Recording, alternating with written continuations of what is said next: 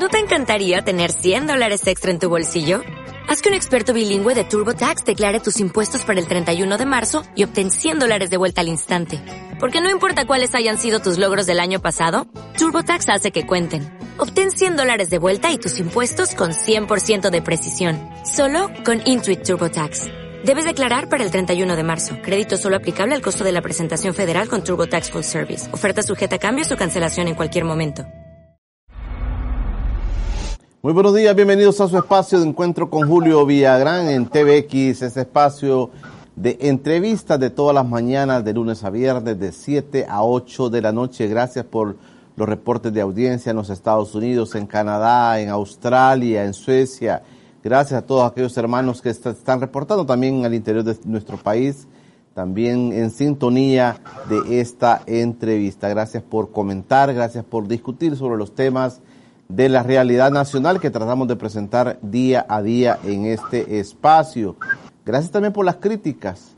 Nosotros quisiéramos tener aquí en este set a todos los funcionarios de gobierno, pero lastimosamente no tenemos esa suerte para poder discutir. La gente dice a veces, es que Villagrán no lleva a los funcionarios de gobierno. Bueno, no los traemos porque no quieren venir. Ahí está el espacio, les hemos dicho, les podemos dar hasta un mes para que lo ocupen solamente ellos, pero igual no, no les interesa el espacio, este espacio que nada más pretende llevar voces autorizadas de la realidad nacional para que todos entendamos que esto nadie tiene la verdad absoluta, que todos tenemos parte de la verdad y que como país tenemos que eh, entender que o escuchando todas las voces vamos a tener una mejor idea, una idea más completa, más objetiva de lo que el país requiere. Pero a todos les agradezco esas muestras de agradecimientos que hacen a través de los diferentes canales nuestros para eh, decir, pues aquí estamos viendo Encuentro con Julio Villagrán. Esta mañana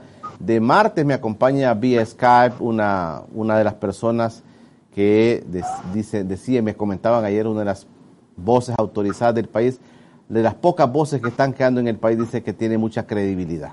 El doctor Héctor Dada Iresi, nuestro buen amigo, me acompaña ya vía Skype para poder platicar esta mañana de martes. Buenos días, doctor.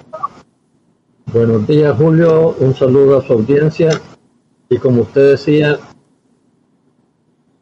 cada uno tiene su opinión y en la diversidad de opiniones está la riqueza de una nación y ojalá pudiéramos tener un debate más abierto sobre los temas nacionales desde los distintos puntos de vista que tenemos cada uno de los ciudadanos. Y creo que este programa es un ejemplo de eso y ojalá podamos seguir avanzando en el país. Muchas gracias, doctor Héctor Dada. Vamos a platicar con el doctor sobre varias cosas. Lamentando el fallecimiento de una activista social, una buena amiga nuestra, Margarita Posada, falleció ayer. Ella estaba padeciendo de otra enfermedad pero no, no la pudieron atender en un hospital. Se conoció, murió en una ambulancia. Margarita, una buena amiga de este espacio también, eh, siempre muy anuente a estar con nosotros, eh, activista en temas del agua, en temas de salud. Eh, muy, muy fuerte la acción de Margarita de hace muchísimos años, no era una cuestión nueva. Inclusive Margarita nos confesaba en uno de sus últimos programas que cuando llega el FMLN, que creía ella que las cosas iban a cambiar, dijo, no cambiaron Inclusive me apartaron, dijo Margarita, eh, en unas declaraciones muy fuertes que dio en este espacio. También lamentando el fallecimiento del exdiputado y exalcalde de Mexicanos Roger, Roger Blandino Nerio, que también falleció ayer. Se, eh, él tenía COVID, sí, pero eh, se complicó porque padecía de un problema pulmonar y no resistió al COVID. Murió en el hospital Lamatepec. Ayer se conoció también de su fallecimiento y así muchos eh, amigos cercanos, contagiados que se encuentran, eh, periodistas que se encuentran también padeciendo en hospitales por el COVID. Nosotros aquí resguardándonos un poco, pero tratando la manera de estar con ustedes, si Dios no lo permite. Solamente con, con ese favor de Dios, pues estamos aquí siempre, nosotros, nuestro equipo, saliendo adelante con estas entrevistas. Doctor Héctor Dada y le quiero preguntar en primer momento, dice que las emergencias no da mucho tiempo para planificar. Pero una de las críticas que ha tenido el gobierno en todas las áreas es el tema de la planificación. Yo recuerdo que antes existía un ministerio de inclusive de planificación, Un ministerio que era una unidad en la cual se elaboraban, doctor, eh, aquellas acciones, como se dice, muy planificadas, muy diseñadas, muy visualizadas sobre la realidad del país. Y en una emergencia, quizás hace falta una planificación, como algunos sectores están diciendo. De manera general, luego quiero abordar con usted el tema económico, pero de manera general, doctor, ¿cómo ve usted el tema del de la planificación en todos los ámbitos que ha tenido este gobierno en medio de esta pandemia? Antes de contestar su pregunta, permítame unirme al sentimiento que usted ha expresado por la muerte de Blandino Nerio y la muerte de Margarita Escobar. Posada. Margarita Posada, perdón. Uy, ya estoy matando a, mi amiga, la diputada. Eh, Margarita, hija del doctor Posada, un viejo dirigente democrático de este país, de izquierda democrática, conocido popularmente por el Chele, que fue un compañero de lucha del doctor Guillermo Manuel Ungo en el Movimiento Nacional Revolucionario. Creo una luchadora con la que uno podía estar a favor o en contra de sus ideas, pero no podía dejar de reconocer su entrega absoluta a las cosas en las que creía. Sobre lo que usted me está diciendo, mire, el Ministerio de Planificación, si mal no recuerdo, fue creado por el Directorio Revolucionario ahí por 1961, creo que o, al inicio del gobierno del coronel Rivera en 1962, no recuerdo bien, y su primer secretario de planificación, porque primero era secretaría, fue el ingeniero Edgardo Suárez Contreras, por cierto. Y la idea era exactamente tener un centro donde confluyeran las opiniones de los ministros y se unificara la política y se coordinara la acción de los ministerios. El doctor Calderón Sol destruyó lo que ya era ministerio, pasó de secretaría a ministerio, no recuerdo en qué momento, y pronto se dieron cuenta en el gobierno del presidente Flores que había sido un grave error destruir el Ministerio de Planificación y crearon la Secretaría Técnica que hacía las funciones del Ministerio de Planificación. Con el gobierno del presidente Funes se dio un paso adelante. Eh, eh, eh, se llamó desde entonces Secretaría Técnica y de Planificación, exactamente para mostrar la necesidad de que el gobierno tuviera una política estructurada, coordinada, donde todas las acciones se juntaran en una visión global de desarrollo del país. Este gobierno lo primero que hizo fue destruir la Secretaría de Planificación, de Técnica y de Planificación, entre otras instituciones. Ha hecho mucha mayor labor de destrucción institucional el gobierno del presidente Bukele y no es ánimo de criticar, es creo que hay una visión detrás de esto. Es una visión de, de los gobiernos personalistas centrados, en este caso más que personalista, en el núcleo familiar del presidente, de donde se piensa, etcétera. Pero también coincide, Julio, con algo que no se menciona, es que los ministros no son considerados en este gobierno como personas deliberantes, personas que proponen sino personas que simplemente obedecen tweets del presidente. Y así se consideran los ministros. De inmediato, señor presidente, lo que usted quiera. Y el espectáculo para mí más chocante fue cuando el, el presidente le da instrucciones al ministro de Salud, que es médico,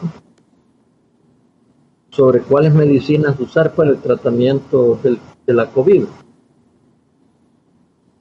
Si usted tiene esa visión, no necesita ningún ministerio de planificación. Lo que sí está planificado en este gobierno es la publicidad porque esa hay una Secretaría de Prensa en la presidencia que creció apreciablemente y una Secretaría de Comunicaciones que también creció apreciablemente. Han crecido las unidades de prensa y publicidad de cada uno de los ministerios de las instituciones autónomas porque el eje de la política de este gobierno es la imagen. Entonces, más bien la política está supeditada a la imagen. Es un error, por ejemplo, que se diga que los venezolanos manejan la política de salud, porque no existe política de salud. Los venezolanos manejan la política más importante del gobierno, que es la política de imagen. Y por eso son expertos en imagen. Y no son dos los que hay en cada presidencial, creo que son seis, ¿verdad? Además de los dos, yo sé el nombre de un tercero que se llama Tomás Hernández. Y todos son expertos en imagen. Tienen otras profesiones, pero son expertos en imagen. No hay una visión de planificación. Y usted no solo puede adjudicar eso a la pandemia. Si usted en febrero me hubiera hecho esta, esta pregunta, yo le hubiera dicho, no hay plan en el gobierno. La ley lo, obliga a presentar un plan de gobierno, pero no hay plan de gobierno. Yo recuerdo ahí por noviembre del año pasado, y la fecha no me falla, yo conversaba con una persona importante en Nuevas Ideas y le dije, bueno, ¿y cuándo van a convertir el plan Cuscatlán en un plan de gobierno? Y se puso a reír y me dijo, no, si el plan Cuscatlán fue de la propaganda electoral, eso no tiene nada que ver con el gobierno. O sea, no hay una imagen de planificación. Usted lo vio con la tormenta Manda. Usted tiene a, los ministros en activismo y no se utiliza la estructura del Estado, no hay una planificación de la utilización de las estructuras menores del Estado. Entonces, no hay una visión planificadora en este gobierno. Creo que va a tener que entrar en eso porque usted, algunos dicen la pandemia es una sorpresa, es cierto, Todavía no podemos tener datos, pero tampoco los tiene el presidente de, Costa Rica. Todavía no sabe cuánto lo va a afectar la pandemia. Pero lo que dijo es que va a darle un discurso a la nación para que todos los ticos se unan para comenzar a pensar cómo se va a sacar al país del hoyo económico, del hoyo social y del hoyo sanitario en que va a quedar después de la pandemia. Doctor, me recuerda, estaba viendo la entrevista que le hacía Andrés Oppenheimer a, señor John Bolton, ex asesor de seguridad del presidente Donald Trump, y le preguntaba que cómo veía el hecho que el mismo presidente Donald Trump no usara mascarilla. Y contesta John Bolton diciendo, es que eso sus asesores de imagen le dijeron que eso era una muestra de debilidad y que él tenía que mostrarse y anteponerse a la pandemia, que él se tenía que presentarse, porque están en elecciones ya, tenía que presentarse como el que va a derrotar la pandemia. Pero al final de cuentas, decía John Bolton en la entrevista antier eh, con el periodista Andrés Oppenheimer, decía, pero al final de cuentas la pandemia lo está derrotando eh, esto de las imágenes de Donald Trump eh, trae a cuenta lo que estamos conversando, que hay mucha preocupación por el tema imagen, como usted lo dice, pero doctor, pero hay una realidad que va a empezar a chocar con eh, esta cuestión de qué es más importante, mantener la imagen del presidente, de su equipo, o la misma realidad que está hablando, doctor. usted tiene razón, solo déjeme decir que John Bolton sabe de lo que está hablando porque fue durante año y medio, si mal no recuerdo, el asesor de seguridad del presidente Trump. O sea, que era una persona muy allegada y se frustró exactamente por eso, porque dice no tenía ninguna visión ideológica. y, digo esto porque también aquí hay una pretensión de que en el gobierno no hay visión ideológica. No hay nadie que no tenga visión ideológica, pero se pretende que no tiene. No, yo estoy de acuerdo con ustedes y la realidad ya está estallando. Mire, pasamos ochenta y pico de días en cuarentena casi absoluta. Pero como se le dijo, no yo, ¿verdad? Se lo dijeron los expertos inmunólogos, la cuarentena servía para prepararse para que el sistema sanitario fuera capaz de absorber el aumento de demanda que iba a tener por la pandemia. Pero no se hizo eso. Se comenzó a construir un hospital que posiblemente sea muy necesario para el futuro del país, pero que no está listo para la emergencia. Para las necesidades de la pandemia. El presidente despreció los hospitales de emergencia, diciendo que eran tienditas de campaña donde quería que metiera a los enfermos. Nueva York hizo hospitales de emergencia en los parques, ¿verdad? Y los hospitales de emergencia no son tienditas de campaña, son verdaderas estructuras de emergencia, donde caben decenas. Alguien me dijo que había un hospital de más de 100 camas de estos de campaña que se hizo en Nueva York. No sé la cifra si es correcta o no, porque yo no lo vi. Evidentemente, yo estaba aquí encerrado. Entonces, la pandemia está creciendo. Hoy se dice encerrémonos 15 días antes. Yo, yo no estoy en contra de estar encerrado o no encerrado, sobre todo que por mi edad me toca más estar encerrado que, que la gente joven pero que nos digan para qué y, qué, va a ser, qué se va a hacer, porque el virus va a estar ahí. Y mientras tanto, hay otra cosa que ya le estalló al gobierno, es el hambre. Usted recuerda que primero dijo que le iban a dar 300 dólares mensuales a la gente. Se les dieron una vez y nunca más.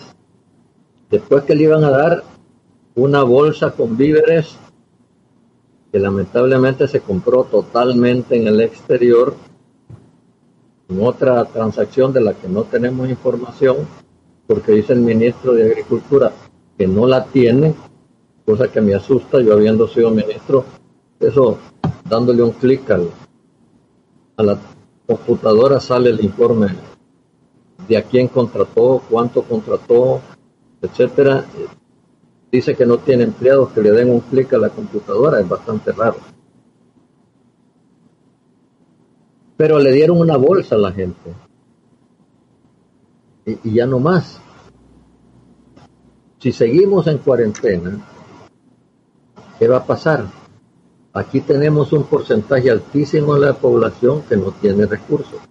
Pero aún las empresas, un empresario no es una persona la empresa, perdón, no es una institución que guarda liquidez. Se hace dinero teniendo el dinero trabajando. Y lo digo como economista, yo no estoy defendiendo a ningún empresario. Entonces, una empresa no puede pasar cuatro, cinco, seis meses manteniendo a sus trabajadores y no recibiendo ingresos porque no produce, no vende, etcétera. Entonces se generó un dilema que publicitariamente es muy bueno al principio, pero que está haciendo aguas, que es yo defiendo la vida y usted quiere defender a los empresarios. Claro. Ah, eh, en un programa con usted me llegaron un montón de insultos cuando dije lo que estoy diciendo ahorita. Se lo recuerdo. Y esto lo estoy diciendo como economista, es una cosa lógica y no podemos estar generando contradicciones entre términos que no son contradictorios. Porque para poner salud lo primero que necesita es comer. Claro. Doctor, voy a hacer una pausa. Eh, quiero preguntarle el siguiente bloque, quiero preguntarle, doctor, es que todo el mundo está en contra del presidente Bukele y él ha tenido que lidiar por defender la, la salud nuestra ha tenido que lidiar con la sala constitucional, con la asamblea, con muchas organizaciones, con un montón de gente que lo está, que, le está bloqueando su trabajo. Eh, y al final queda un, un, pensamiento de que lo que usted decía, yo estoy para salvarte la vida y estos están por sus intereses económicos. Inclusive se ha llegado a decir nombres, el nombre de Javier Simán, que está detrás de todo, Javier Simán está detrás de todo. Eh, eh, inclusive cuando dicen, ah, es que este está diciendo eso porque detrás está fulano de tal. Tanto a eso hemos llegado, doctor. ¿Usted cree que realmente en el país eh, todo mundo de, los, de esa gente que el presidente dice está queriendo que hayan más muertes? Inclusive les ha llamado que esa gente busca asesinar a tantos, a miles y miles de salvadoreños. ¿Usted cree que hemos llegado a ese grado de perversidad? La, otra parte que no es el gobierno, doctor, eso le dejo planteado cuando regresemos después del siguiente corte. Continuamos en encuentro con Julio Villagrán esta mañana de martes 14 de julio. El doctor Héctor Dada Iresi me acompaña vía Skype.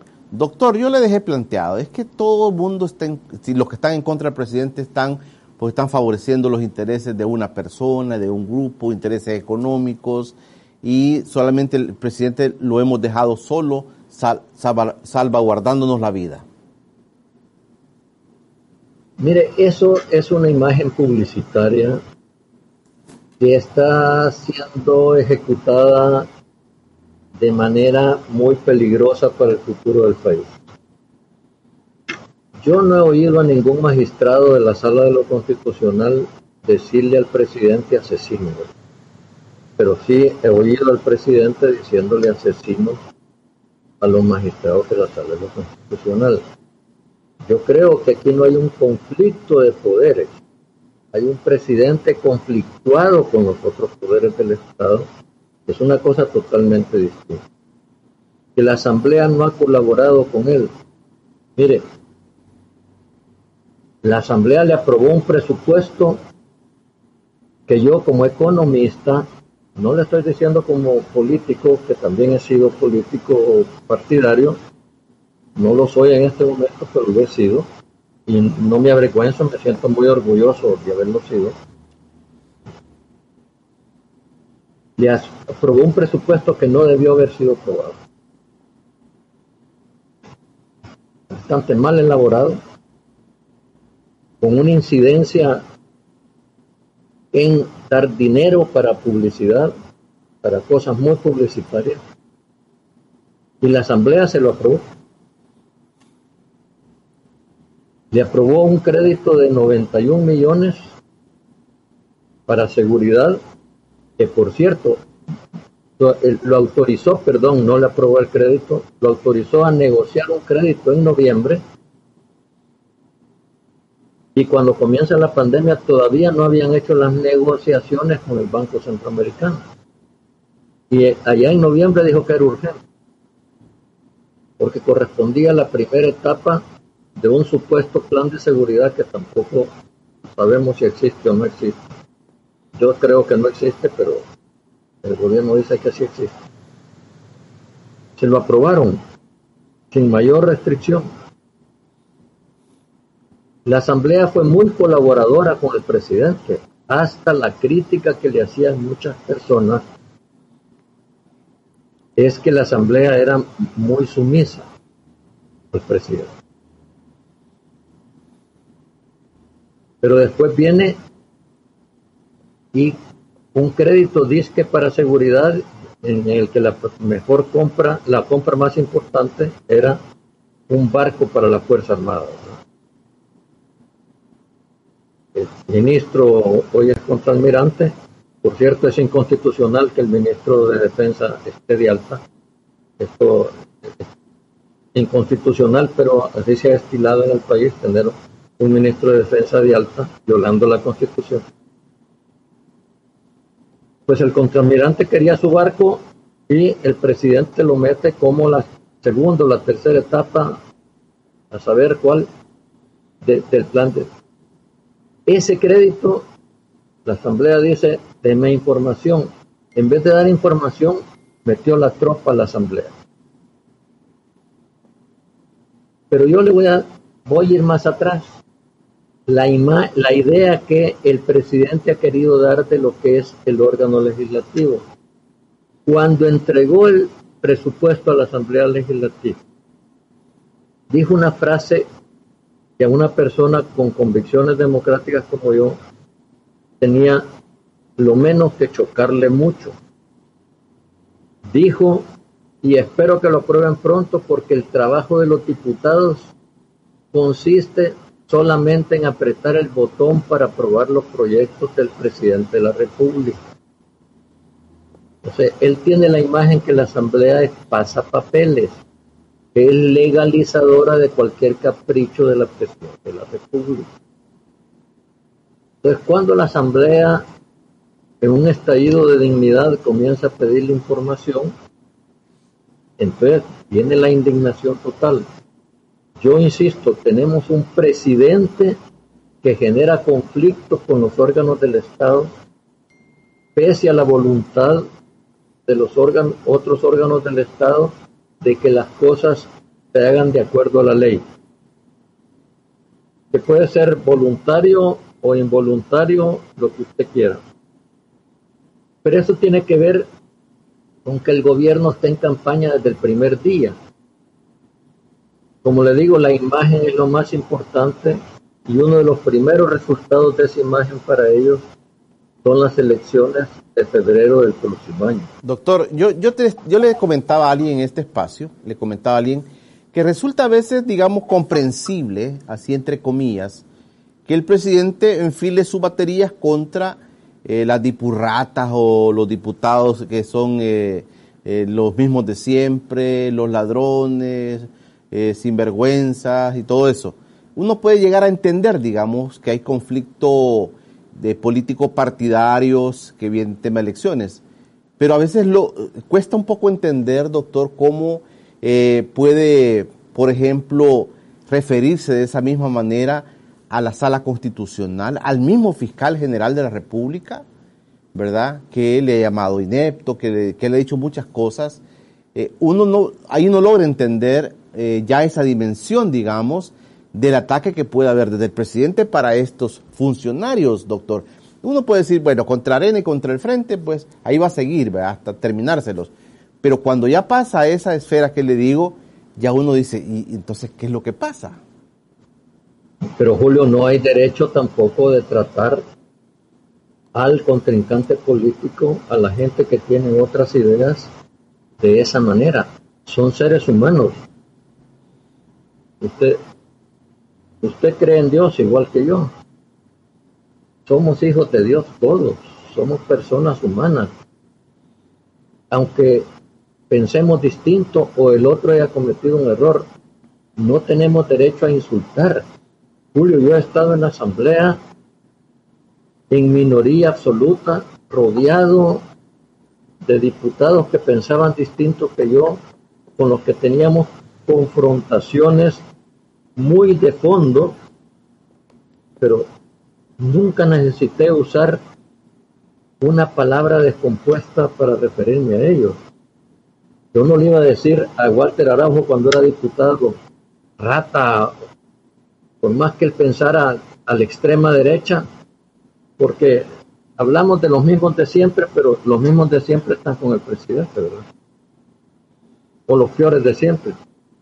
Fíjense que a veces el lenguaje se parece un poco más al de Roberto Duizón, ¿verdad?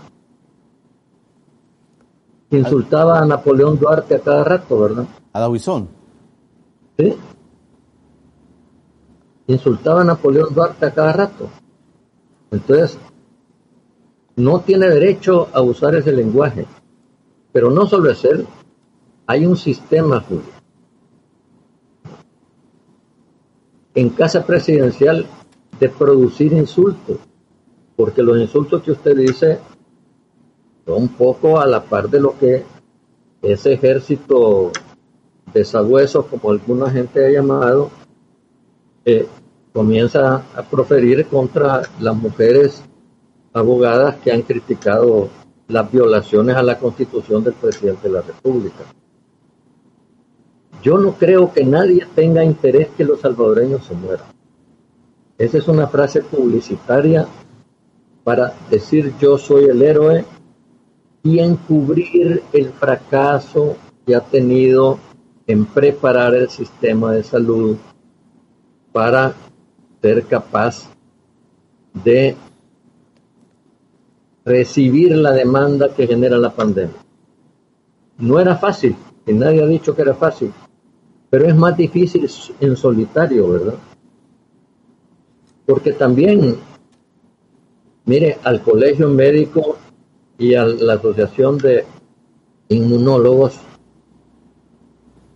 ¿qué los ha llamado la gente de Bukele? Los profesionales que están al servicio de los mismos, ¿verdad? Yo quisiera oír alguna vez una frase que tenga una idea y no un insulto para rebatir a los que piensan distinto si es que piensa el gobierno más allá de la publicidad de lo que el gobierno dice. Ahora, yo lo que hacen con Javier Simán no lo, voy a mencionar, Javier es mi sobrino, él piensa políticamente muy diferente a mí. Si él hubiera sido candidato a presidente, yo no hubiera votado por él, porque él tiene ideas de derecha, yo no, y creo que es lo suficientemente honrado para que teniendo ideas de derecha hubiera ejecutado ideas de derecha llegando a la presidencia. Creo que es una persona honrada, lo conozco desde que nació, evidentemente. Tenemos una relación cordialísima, sabiendo ambos que no pensamos igual, pero eso no quiere decir que no nos podamos querer profundamente como tío y sobrino, como somos. Y desde ese punto de vista no me voy a meter en ese debate, simplemente aclaro para que nadie del eh, ejército de insultadores a, cargo de casa presidencial vaya a comenzar a decir nada. Sí, es mi sobrino y creo que es una persona sumamente honesta. Y lo menos que puede querer Javier es que se muera un salvadoreño, ni siquiera los que lo están insultando. Doctor, pero apartando un poquito la parte del parentesco, eh, ¿usted cree que Javier Simán tiene tanto poder político para, para manipular a todos los que el presidente se ha referido? si hubiera tenido tanto poder, hubiera sido el candidato a presidente de Arena. si quiere ver que no tiene tanto poder, le amañaron la elección interna de Arena, según algunos de sus amigos dicen. Yo no, no sé, ¿verdad? Porque no soy miembro de Arena, dichosamente. Pero si él tuviera tanto poder, hubiera sido el candidato presidente de Arena. Esa es una tontería que se dice para insultar en vez de entenderse con él. E, es una cosa impresionante. Pero inclusive el tema de la NEP, que, la NEP, pues eh, es la NEP, ¿verdad? Y aunque a algunos no nos guste, algunos medios nos guste, la NEP es la NEP, es la Asociación Nacional de Empresas Privadas, pero minimizar el trabajo de la NEP y relacionar que el interés tanto de la NEP como de Javier Simán es poder eh, bloquear todo lo que el presidente está haciendo, eh, se ha dicho recurrentemente en los meses anteriores, doctor. Esto parece una cosa grave, inclusive con el tema, eh, le voy a insistir, en el tema de la sala constitucional y del mismo fiscal general de la República, que esta gente los manipula a ellos también.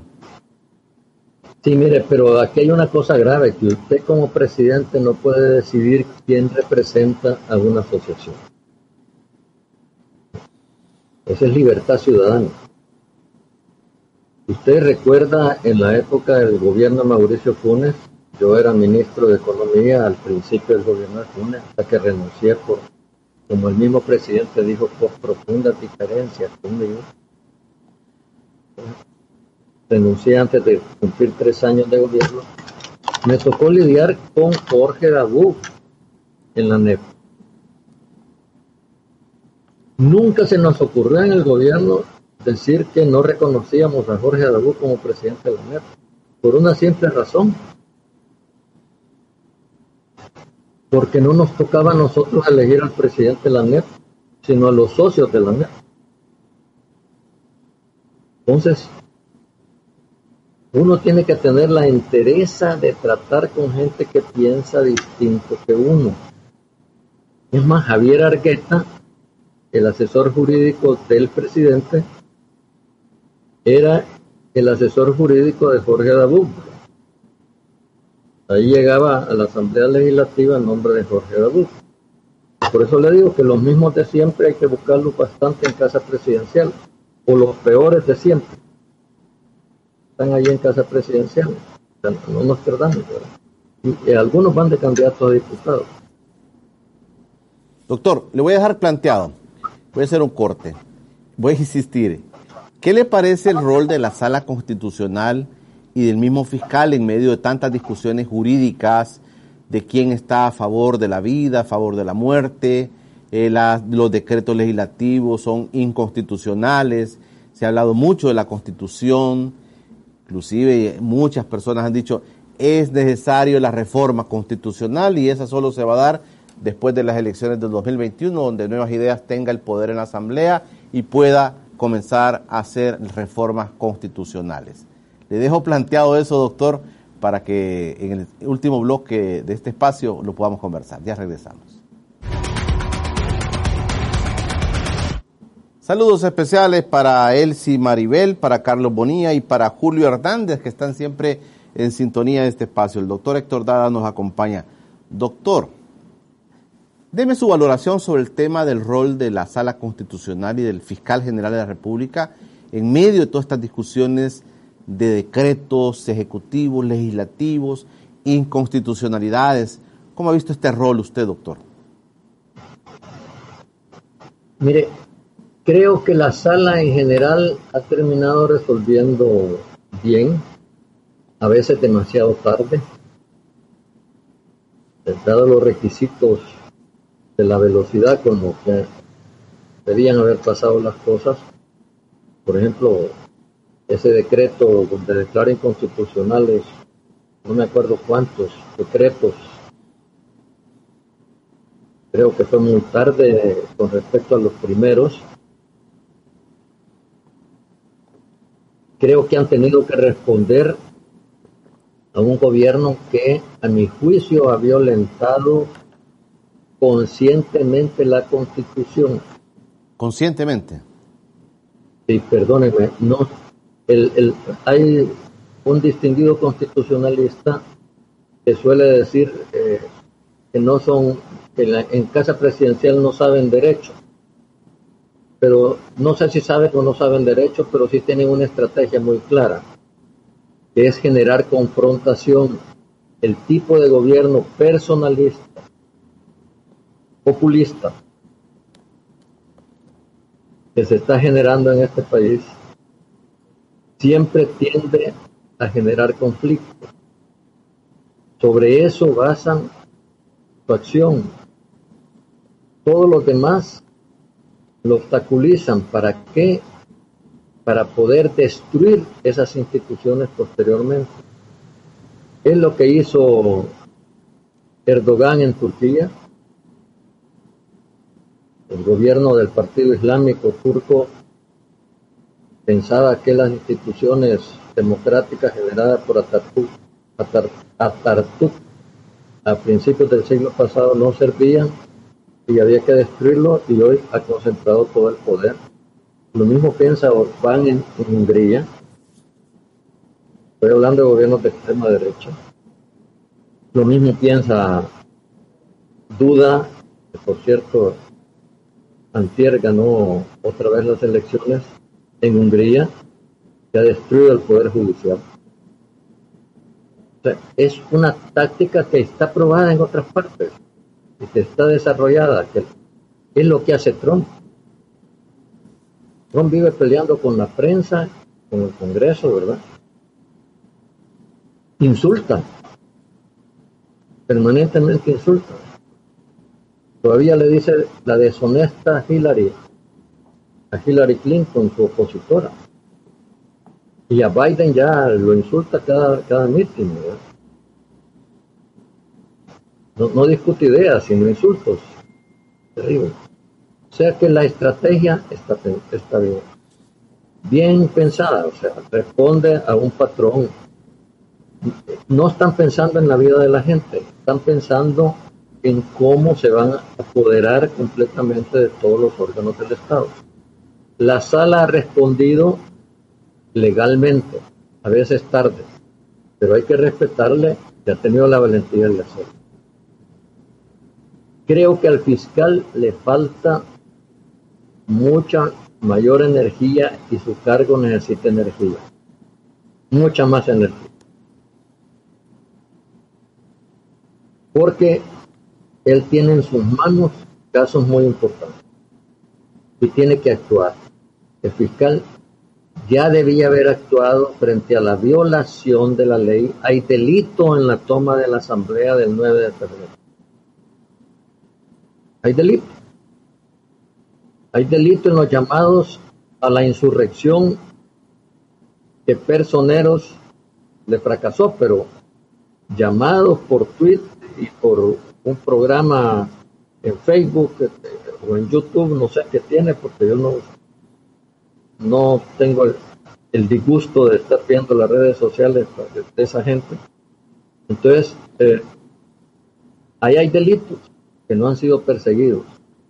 Los delitos políticos deben ser perseguidos antes que lleguemos a extremos donde no se pueda actuar. Doctor, hay un elemento que aparece, que es un elemento político que es relevante, que aparece en medio de todo esto. Y es que dicen, es que el presidente mantiene sus niveles de popularidad, de aceptación de la gente. La gente está favoreciendo al presidente y por eso tiene esa libertad de poder hablar tan francamente sobre los diputados, sobre la sala, sobre el fiscal, sobre la UCA, sobre el colegio médico, de decirle las cosas como él quiere decirlas, porque tiene la popularidad y tiene respaldo de la mayoría de la población. Mire, antes que eh, el, el respaldo de la autoridad uno tiene deberes éticos. Y, uno de los deberes éticos es respetar la dignidad de la gente. Sobre todo si uno es cristiano, no sé si son cristianos los funcionarios de cada presidencial, uno no puede basar en insultos lo que habla con otra persona. Usted no tiene derecho a estar insultando. Yo puedo estar 100% en desacuerdo con usted, pero tengo maneras en que respetando su dignidad soy lo suficientemente categórico. Muchas veces el insulto refleja debilidad.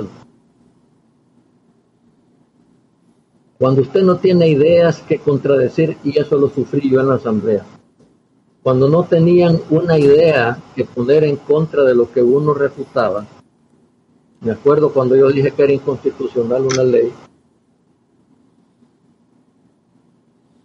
y, los abogados de Arena no tuvieron argumentos para contradecirme, porque yo me había asesorado muy bien con constitucionalistas, no porque yo supiera derecho constitucional. ¿eh? Comenzaron a insultarme. Yo siento que eso es lo que hace el presidente. Usted nunca encuentra una idea refutadora.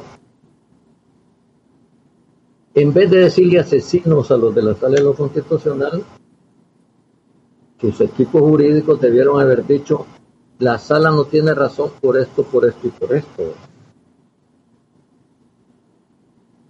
Y decirlo categóricamente, si no es ser, no insultar no es ser débil, ¿verdad? Eso parece como en el colegio, ¿verdad? Que uno insultaba a los compañeros eh, pensando que así uno era macho, remacho y recontramacho y significaba que uno tenía la entereza, la firmeza de carácter como para enfrentar el problema sin insultar a la otra persona. Y yo diría, los insultos denigran más al que los profiere que al que van dirigidos. Y en ese sentido hay que tener cuidado porque se está denigrando la función presidencial de una manera grave. Creo que el presidente debe tener cuidado. Y los que dicen que es franqueza, perdóneme, no es franqueza decirle imbécil a una persona que tiene un montón de títulos universitarios con honores, ¿verdad? Eso es torpeza. No es franqueza, es torpeza. Y además, con esa gente hay que negociar porque todos son ciudadanos salvadoreños y todos tienen derecho a tener su opinión aunque contradiga la del presidente. Porque muchas veces no uno no está en desacuerdo con otro porque yo soy inteligente y el otro es tonto, sino porque tenemos distintas visiones de la vida. Yo soy economista. Yo soy neokeynesiano. Yo no puedo decir que un neoliberal es imbécil, porque no está de acuerdo conmigo. Ni el neoliberal tiene derecho a decir que yo soy imbécil porque yo no soy neoliberal. Simplemente tenemos que discutir desde que yo creo esto y tú crees lo otro. Y tenemos derecho a creerlo y no significa ser menos o más inteligente. O el otro que es marxista-leninista tiene derecho a ser marxista-leninista. Yo no soy. Acepto mucho más cosas de Marx que de Lenin, pero, pero no soy marxista-leninista. Pero no puedo decir que los marxistas-leninistas son imbéciles. Yo tengo muy buenos amigos neoliberales, muy buenos amigos marxistas, que no tenemos problema en conversar educadamente y discutir intensamente. A veces hasta un poco acalorados, pero nunca con un término despectivo. No hay derecho, Julio, eso no es franqueza. Ese es denigrar el cargo de presidente de la República de una manera sumamente peligrosa, porque también da pauta a que otros utilicen el mismo sistema. Y además están generando odios. Cuando se comienza a decir, no, es que es franqueza, sí, entonces los magistrados de la célula constitucional son asesinos. Perdóneme. Yo, no puedo acusar de asesinos a los magistrados de la célula constitucional. Entonces otro le contesta al presidente, no, vos sos el asesino, como ya pasó, porque sacaste a la gente a la calle, ¿verdad? el primero de mayo a que te apoyaran. Y cometiste el error de generar concentraciones con los 300 dólares de bono y eso mató más gente que el decreto de la sala constitucional. Pues comenzamos un debate que no es de ideas. O sea, yo no estoy diciendo que eso hay que decirle al presidente, cuidado, para los que se dedican a, tirar insultos aquí. Estoy diciendo que te genera espacio para que eso suceda y es tan impropia una cosa como la otra. Doctor, no quiero eh, dejar de preguntarle esto que hemos estado en algunos programas discutiendo aquí con unos, algunos invitados. Algunos creen que la barrida que puede dar nuevas ideas en las próximas elecciones a la Asamblea Legislativa va a generar la oportunidad de crear una nueva república, de construir una nueva república en el país. ¿Cree usted que al llegar nuevas ideas a ser, digamos, mayoría en la Asamblea, ¿se puede construir una nueva república, doctor? Mire, no, sé qué significa nueva república para ellos, porque eso usted lo tiene que definir. Fíjese que usted solo encuentra frases hechas en los funcionarios de gobierno y en el presidente de la República. ¿Qué significa? ¿Qué es lo que quieren reformar? ¿La constitución requiere reforma? Sí, muchas están planteadas hace bastante tiempo. Pero para consolidar el sistema democrático. Pero se quiere reformar la constitución para violentar el sistema democrático. Se quiere hacer lo que se hizo en Honduras, que la sala de lo constitucional reformó inconstitucionalmente la constitución para permitir que Orlando Hernández fuera otra vez reelecto presidente. Eso es la nueva república. Quieren dar una constitución donde el presidente no tenga eh, poderes, eh, no tenga enfrente órganos del Estado con capacidad de control sobre sus acciones. Eso es violentar la democracia, eso es acabar con la república. No sé, no sé, a mí que me expliquen qué quiere decir eso. Con frases hechas usted no construye nada. Y cuando oigo a los candidatos a diputados, de, los precandidatos a diputados de Nuevas Ideas, para ser exacto, en entrevistas que le dicen, ¿y qué va a hacer usted en la Asamblea Legislativa? Voy a apoyar al presidente de la República. Eso no es un programa legislativo, ¿verdad? Pero es que la idea, digamos que se ha manejado, doctor, es, que es tanta la corrupción, es tanto lo que nos han dejado los mismos de siempre, que es necesario barrerlos, quitarlos, porque ellos son los que han provocado que este país esté como está.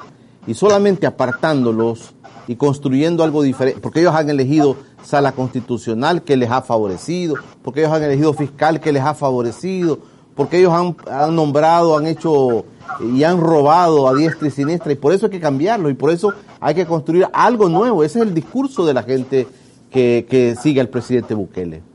Mire, pero es que eso es no leer los hechos. El 2009,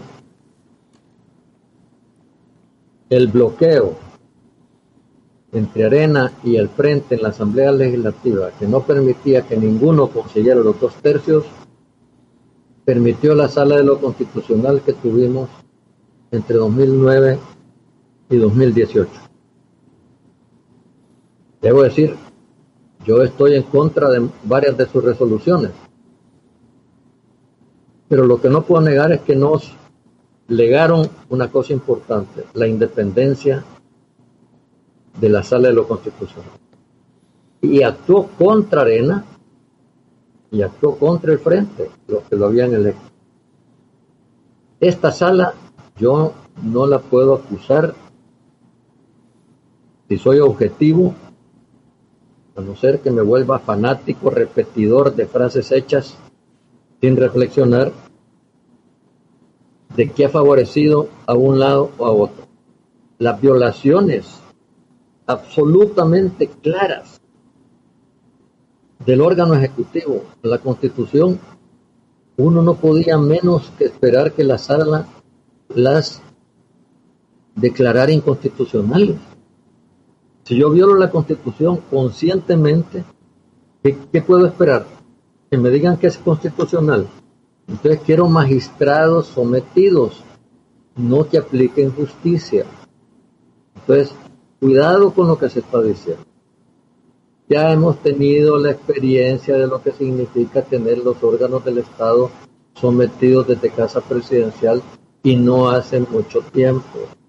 Y las consecuencias han sido dramáticas en las condiciones de vida cotidiana de la gente. Aquí exactamente por la desaparición de contrapoderes es que se crearon condiciones estructurales donde la gente se muere de hambre mientras unos se mueren del exceso de, recursos. Y hay que decir, no se nos olvide que quienes tenemos en la presidencia también son empresarios con intereses empresariales y que están rodeados de mucha de la gente de siempre que estuvo mezclada en esos gobiernos que se acusan de corrupción. Y cuidado, la opacidad, porque no solo se está rechazando a los órganos de control como la Asamblea, está queriendo eliminar a órganos de información como el Instituto de Acceso a la Información. Exactamente porque la opacidad es parte de la estructura de un gobierno. Yo no tengo por qué dar cuenta. Yo soy el presidente y no tengo por qué dar cuenta. Y el presidente no es el mandante, es el mandatario. Mandatario quiere decir el que recibe órdenes. ¿Y quién es el mandante en una democracia, en una república? Es el ciudadano. Entonces, tenemos que aprender a vivir en república y ojalá reflexionemos la importancia de tener poderes que sean capaces de controlar los excesos de otro poder. Porque hay que decir, el órgano ejecutivo también tiene control sobre el órgano legislativo. 29 vetos ha dado el presidente. Y dice que todos son por razones constitucionales. Algunos traídas de los cabellos la inconstitucionalidad, como ya la sala de lo constitucional lo decretó en algunos. Pero eso es correcto, que haya controles entre los tres órganos del Estado para que podamos tener una república sana donde los problemas estructurales del país sean resueltos. Muchos salvadoreños todos los días, mientras otros gozan de privilegios inmerecidos. Doctor, quiero agradecerle que haya tomado esta conversación esta mañana de martes. Ahí quedan sus ideas para que las podamos seguir eh, discutiendo. Y es importante que en la democracia escuchemos, como le dije al principio, todas las voces. Le agradezco, doctor Héctor Dada, por haber tomado esta conversación a través de, de la vía del Skype. Gracias a usted, Julio.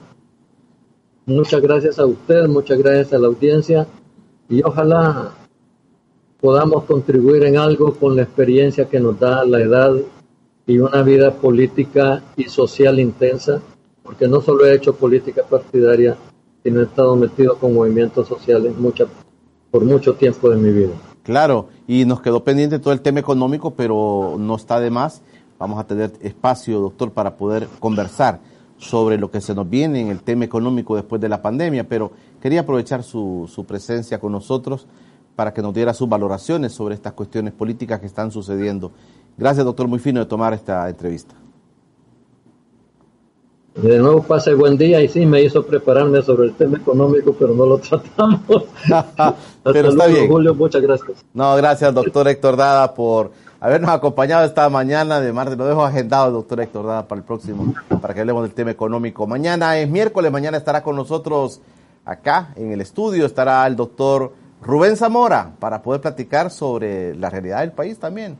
Vamos a platicar con el doctor Rubén Zamora sobre su visión, un tipo también con mucha experiencia, una persona, un personaje de la vida nacional, eh, un político de larga data, el doctor eh, Rubén Zamora, estará con nosotros mañana miércoles. Tenemos todos los espacios ya llenos. Eh, gracias a todos aquellos que quieren participar con nosotros. Este espacio es para ellos, para que puedan venir a exponer sus ideas. Tenemos esta semana y la próxima semana casi, casi prácticamente llena en este espacio. Gracias a todos. Nos vemos mañana. Pasen todos un feliz día.